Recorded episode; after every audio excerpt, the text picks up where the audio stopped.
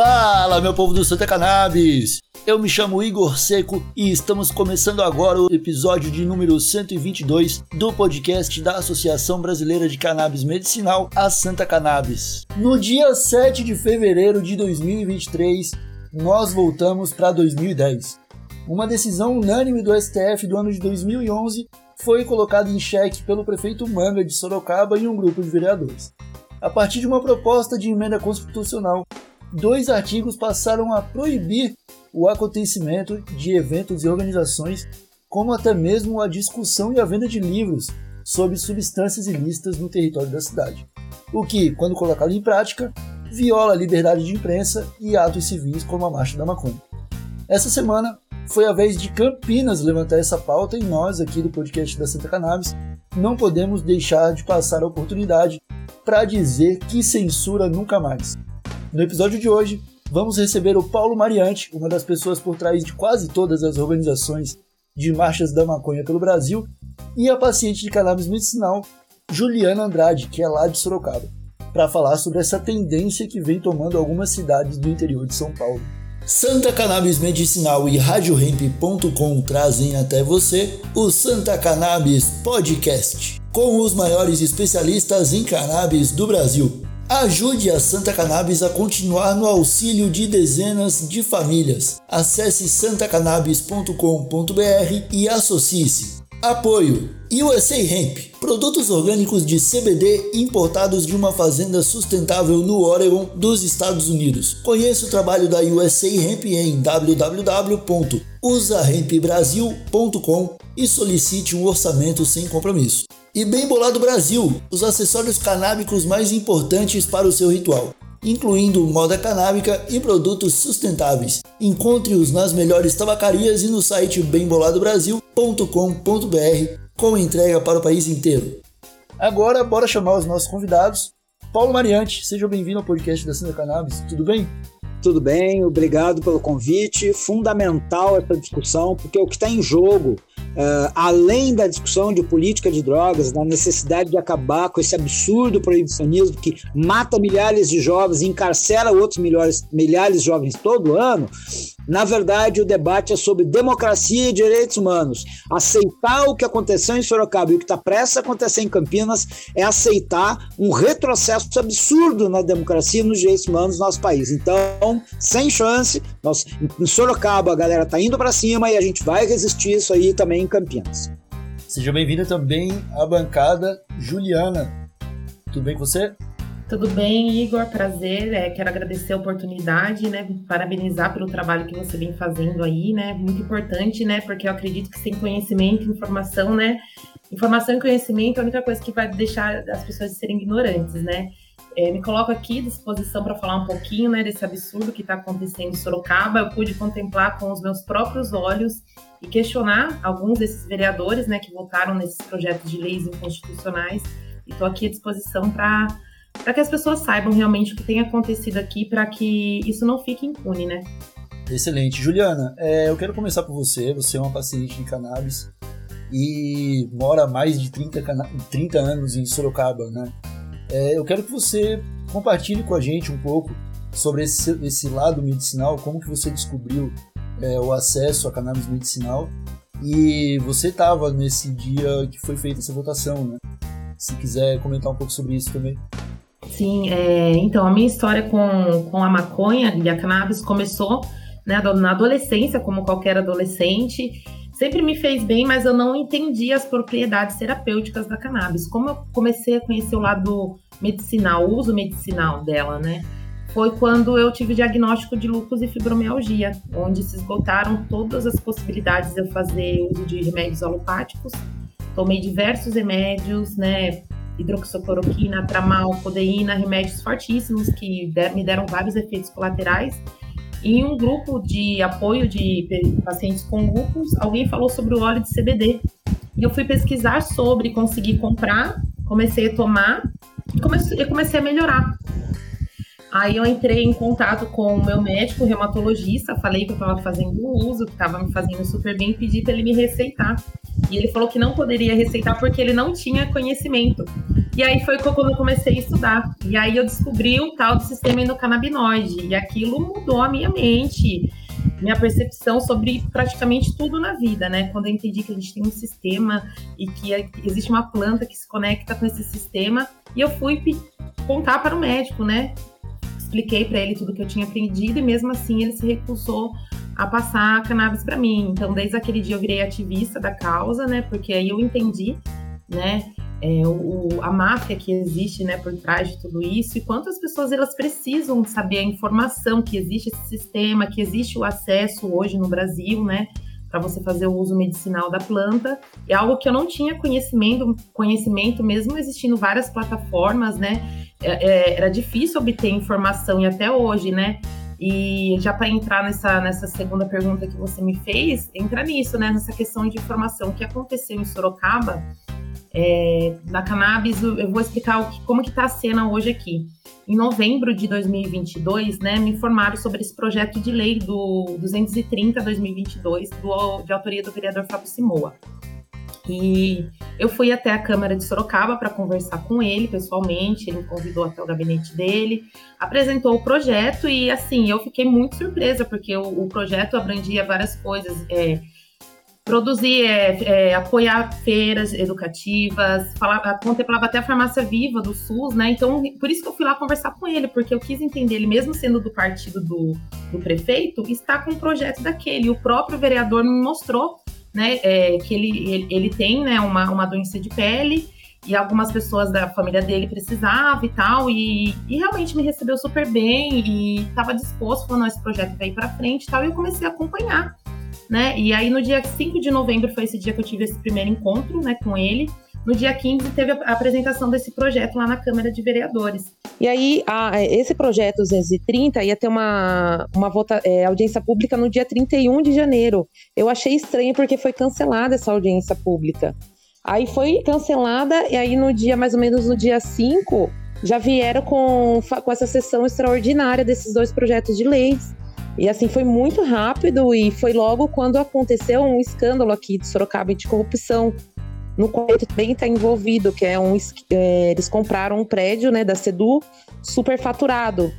Então, uma investigação sobre isso, e quando começou a explanar essa história, eles vieram com essas duas sessões extraordinárias.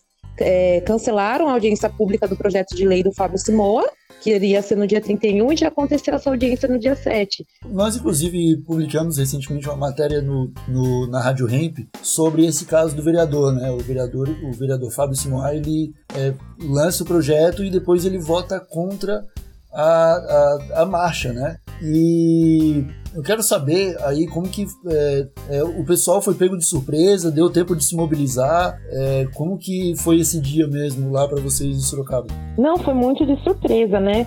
Porque até então, é tanto que foi sessão extraordinária, né? E uma sessão extraordinária a gente sabe que é para resolver, é, para discutir algo, aprovar algo, uma lei muito importante, né? Não leis inconstitucionais.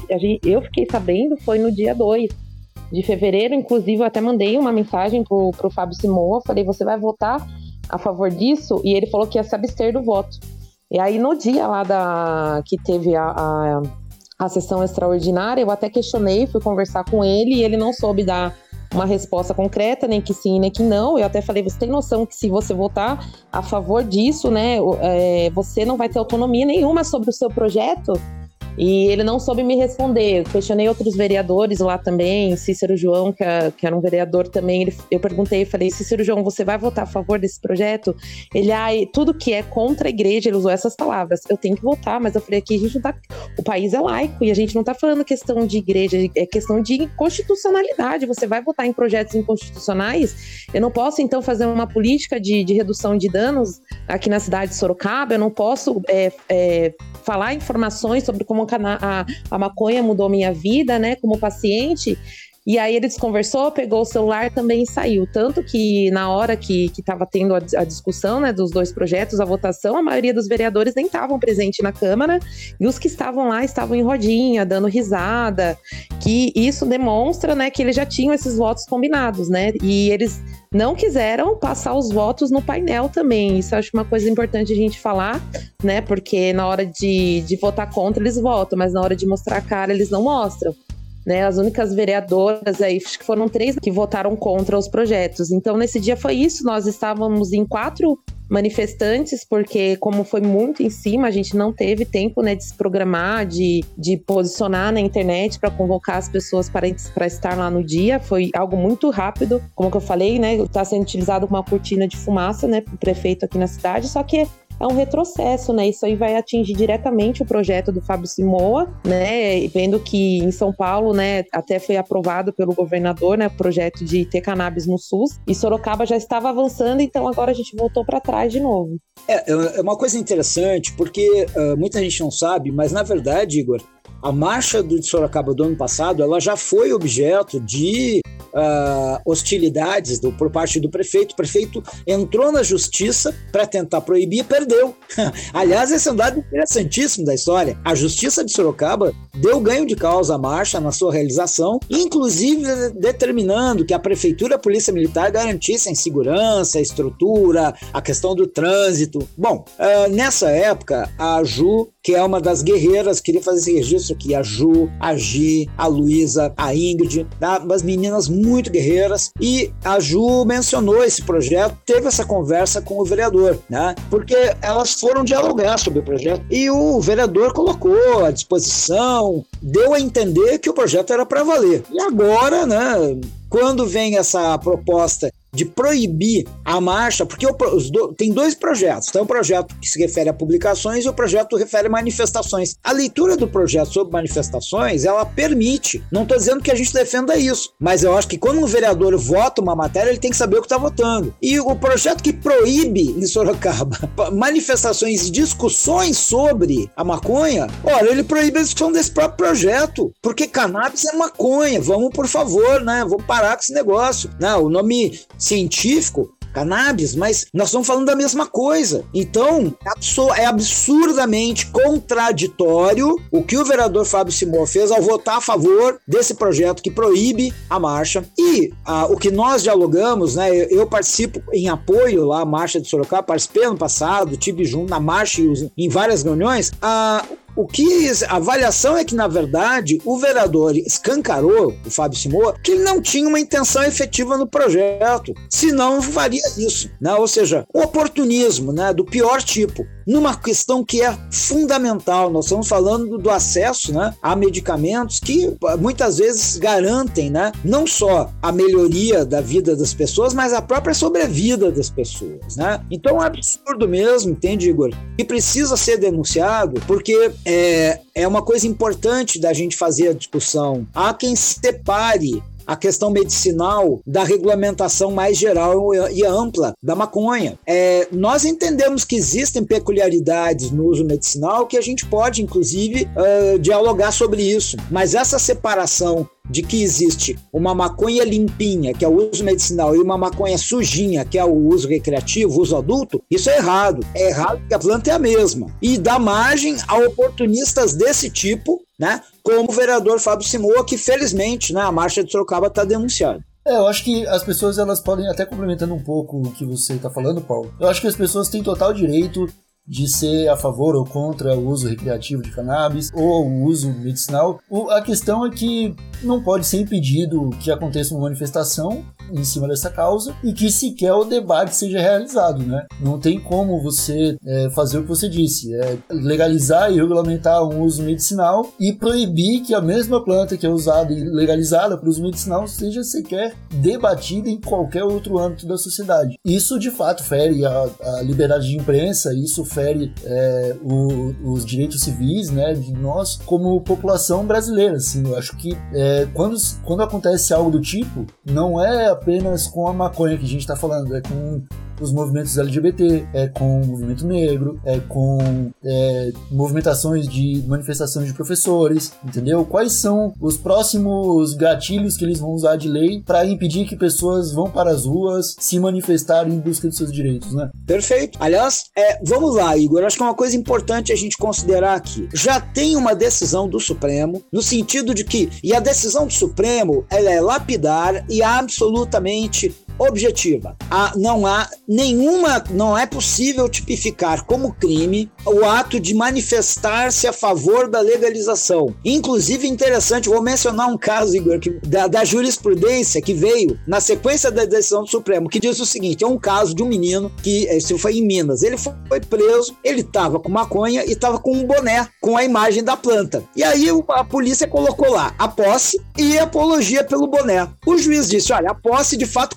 configura, enquadra na lei, mas o boné não, o boné não. Então, até assim, só para ver o quanto essa decisão da Câmara de Sorocaba é absurda, isso é absolutamente inconstitucional. Eles estão tentando, e aliás, o, o, vereador, eu até vou dizer o nome dele, eu não gosto muito de falar para fazer propaganda de fascista, mas já que ele é o autor do projeto, vereador Nelson Osley de Campinas, aliás, que é defensor de internação compulsória, comunidade terapêutica, todo esse pacote de torturas, né, e de desrespeito e violação de direitos humanos. Pois bem, o vereador apresentou em Campinas também esse projeto. E ele tenta fazer, assim como o Sorocaba, de dizer o seguinte: não, o problema é que eles vão para as ruas, mas não é para defender legalização, é para fazer apologia. Escrever isso numa lei. Olha, um legislador que faz isso não tem a noção do ridículo, nesse caso, que isso é ridículo, tá no campo do ridículo. O problema é que as consequências disso, as consequências podem não ser ridículas. Agora, dizer que, não, o problema não, dizer numa lei, artigo, gente, isso é processo legislativo. Tem gente que ensina a fazer isso. Eu já fui assessor legislativo, existe ensinamento sobre isso. Não se escreve isso numa lei. Mas, como os vereadores de Sorocaba, aliás, eu vi um comentário de uma pessoa sobre isso, eu, eu, eu queria observar também isso aí. Como esses vereadores fazem parte daquele campo que gostaria de fechar o Supremo, seja com cabo um soldado, como queria o filho do genocida, um dos filhos do genocida, então eles não estão nem aí para a decisão do Supremo. Acontece que a Marcha da Maconha de Sorocaba, com apoio da Articulação Nacional de Marcha da Maconha e muitos outros coletivos,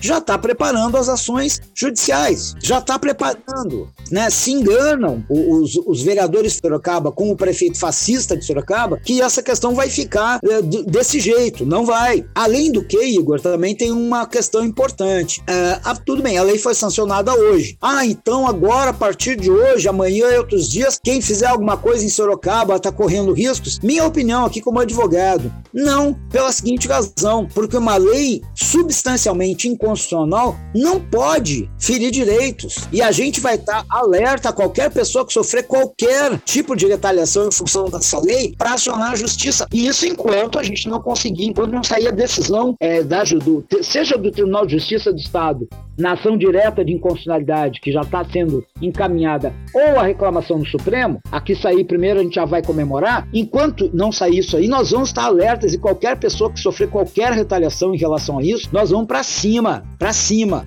Mas e agora, como é que fica a situação da marcha em Sorocaba? É, vocês já estão se organizando para ir para a rua esse ano? Estão contando com apoio da, das marchas de outras regiões também? Sim, sim, é até importante aqui. Eu também quero agradecer, né, toda a nossa equipe de advogados e nós temos é, apoio de todas as articulações da marcha. Inclusive, até quero anunciar aqui de primeira mão que no dia no dia 4, a gente vai fazer a manifestação junto com, com a Marcha das Mulheres, né? Pelo Dia da Mulher, nós vamos marchar a favor da liberdade de expressão, da democracia, contra a censura, né? Porque nós não vamos poder falar sobre maconha, nós não vamos poder falar nada sobre a marcha, porque senão nós vamos. Eu, por exemplo, posso tomar uma multa de 100 mil reais, que é isso que, que eles colocam lá, né, no, na lei.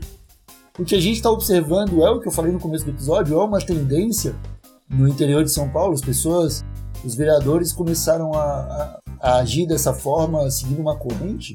Bom, é, eu, eu não posso antecipar, eu não teria assim condições de dizer que isso foi previamente articulado, tá? Porém, acho que é importante a gente entender que existe um campo da direita e da extrema direita, né? Eu estou falando direita e extrema direita, que é gente que ou é fascista ou tangencia o fascismo, né, na sua atitude que, é, que são a, aqueles, porque uma coisa é a pessoa ser conservadora, né? Eu me oponho aos conservadores, eu não, não, concordo com os valores do conservadorismo, mas o conservadorismo, ele admite a existência dos diferentes. O fascismo não. O fascismo não, e o fascismo que é a morte de quem pensa diferente, seja a morte física, né, a morte no corpo ou a morte na alma que é o que significa, por exemplo, querer proibir todos esses movimentos que o Igor mesmo mencionou, negro, LGBT, é, antiproibicionista, de se manifestarem. Isso é uma forma de matar. Né? Então, esse fascismo, seja esteja articulado ou não na apresentação dos projetos, ele está articulado sim de maneira política. E a gente viu, né, uh, não só, a gente viu nas eleições, o percentual de votação do genocida, que felizmente perdeu a eleição para presidente, né, o fascista Bolsonaro, o percentual de votação em Sorocaba e em Campinas é mais alto que a média do estado de São Paulo, por exemplo. Né? Então, é importante a gente entender e entender também, Igor, como que eles, é, esses fascistas operam politicamente. Alguém fala assim, eu, eu ouvi, acho que a gente tem que ter muito cuidado. Uma coisa que eu penso que o movimento jamais deve fazer é subestimar o inimigo. Nunca. Subestimar o inimigo é um bom caminho para a derrota. Então, jamais subestimemos né, a, a força política desse campo. Porque, por exemplo, é, nós, eu acredito que a gente vai conseguir na justiça derrubar essas leis, tenho muita esperança nisso, mas nós vamos continuar com um problema. Cidades como Campinas e Sorocaba, que elegeram majoritariamente para sua Câmara Municipal gente que defende valores entre o conservadorismo e o fascismo. Quer dizer, a gente se sustentar na, na, com decisões judiciais, judiciais, né? mas ter que ficar aí toreando o voto popular, porque infelizmente falta o voto popular que elegeu Manga né, que elegeu os vereadores de Sorocaba os vereadores de Campinas. Né? Então, isso, nós continuamos com o problema. Portanto, não vamos subestimar jamais o inimigo. E, de fato, o que nós temos visto é um conjunto de propostas é, fascistas mesmo, né, circulando nas câmaras do interior. Não é só em São Paulo, inclusive, né? Tem mais lugares disso aí acontecendo.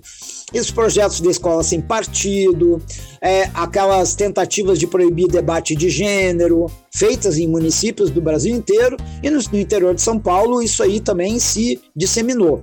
Há uma eu acredito que isso, em parte, é uma forma desses vereadores mostrarem serviço, entre aspas, né, para sua base. Olha, veja bem, estamos aqui fazendo a nossa parte. Inclusive, depois, se o Supremo derrubar essas leis, viu? Nós fizemos a nossa parte, a culpa é do Supremo, por isso que temos que fechar o Supremo mesmo, né? Aproveitar, trazer o mito de volta, dar um golpão aí. Essa é a ideia dessa gente, é dialogar com o seu público e apostar é, a Juliana mencionou isso aí, eu queria fazer até por justiça a militância dela, apostar no desconhecimento, apostar na ignorância. Né? É isso que eles fazem, Igor. É a política do pânico moral, é a política do medo. Igor, quando eles estavam discutindo no Congresso o PL 399 de 2015, teve um lá dos debatedores que veio com aquela conversa de ter sido procurado por uma senhora desesperada porque o filho tinha fumado maconha e estava quebrando a casa inteira. E o pior é que a gente olha e diz que ridículo, mas não, tem gente que ouve esse cara e acredita que é verdade. Nós temos, um, nós temos um combate político a fazer, uma disputa política, não é política partidária, política, de ideias. Nós precisamos vencer na sociedade essas ideias do atraso, essas ideias do obscurantismo. Esse pessoal quer nos levar de volta para a Idade Média. Não vamos, não vamos deixar isso acontecer. É um desastre. É, como que as pessoas podem agir em momentos como esse, cara, em ocasiões em que é, o, prefeito chama uma, uma votação extraordinária, de maneira simbólica, aprova um projeto de lei como esse. É, só pegar um ônibus e ir para a marcha da capital não é o suficiente, né? O que precisa ser feito? Bom, então, olha, foi na mosca, viu? Acertou no alvo. A questão grande, a grande questão é essa. São Paulo, por exemplo, tem uma grande marcha e a gente vai, né? Nós vamos lá.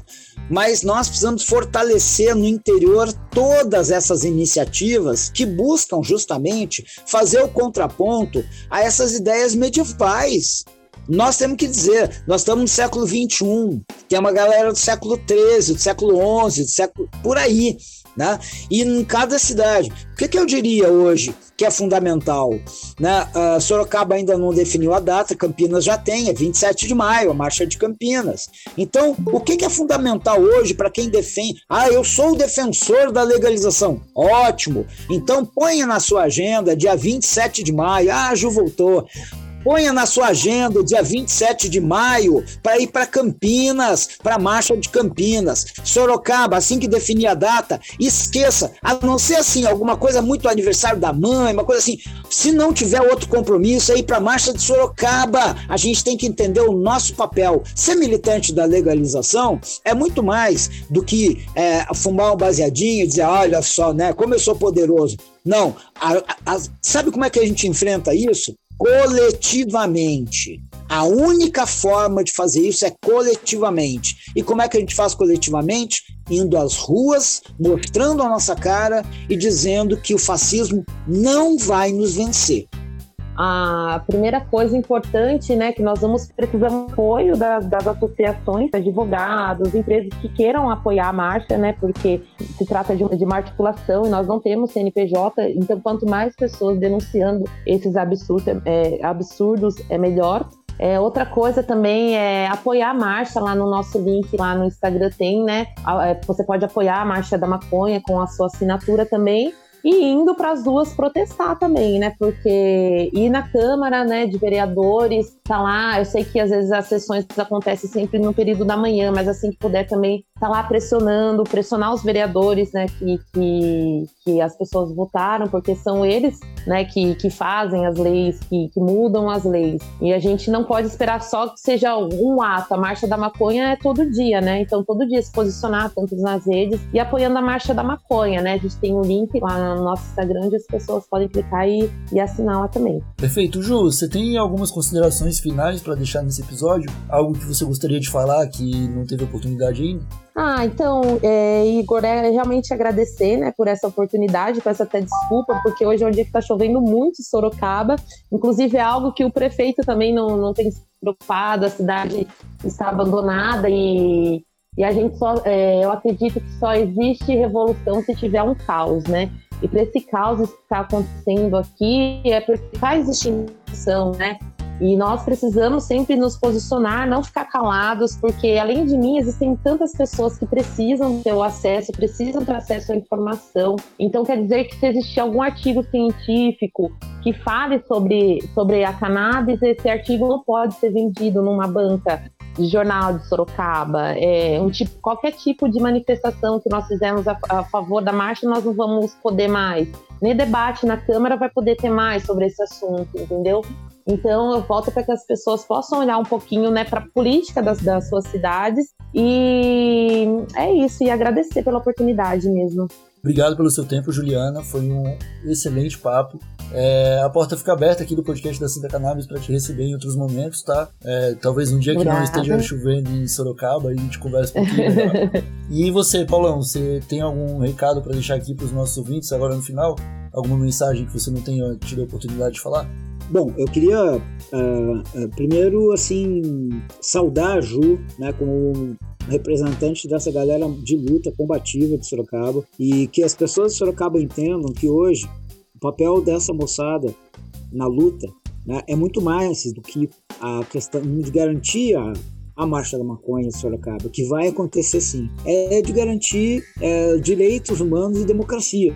Em Sorocaba, no estado de São Paulo, no Brasil, que é disso que a gente está falando. Hoje, o que se coloca nessa questão é, de Sorocaba e também se coloca agora para Campinas, que tem um projeto em tramitação, é a defesa da democracia humanos, é o combate a qualquer forma de opressão, né, de qualquer forma de criminalização de exercício de direitos, porque a Marcha da Maconha é, acima de tudo, uma manifestação por uma outra legislação, por uma outra ordem uh, de, em relação à política de drogas, que não seja proibicionista, que não faça, como eu tinha falado antes, uh, encarceramento de milhares de jovens todos os anos e mortes, né, o genocídio principalmente jovens negros, pobres das periferias e quebradas, que isso acontece em decorrência dessa política de drogas que é uma tragédia. Então, a Marcha da Maconha, as marchas da maconha têm essa finalidade e é importante que as pessoas entendam isso e sejam muito solidárias e apoiem a luta da galera da Marcha da Maconha de Sorocaba. A gente está junto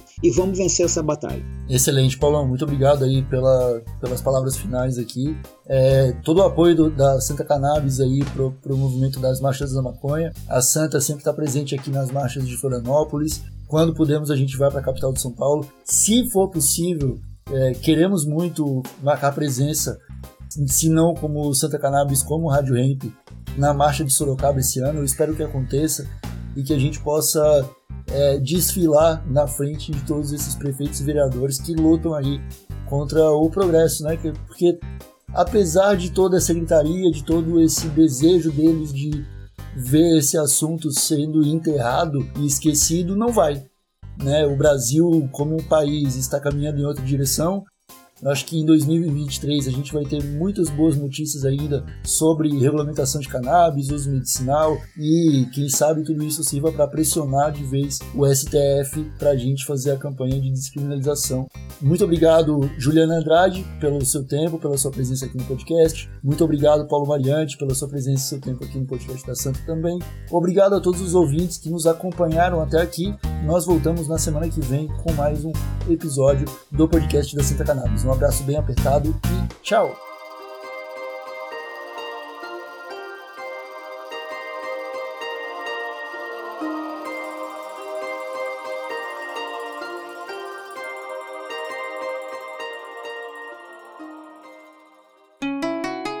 Rádio Hemp.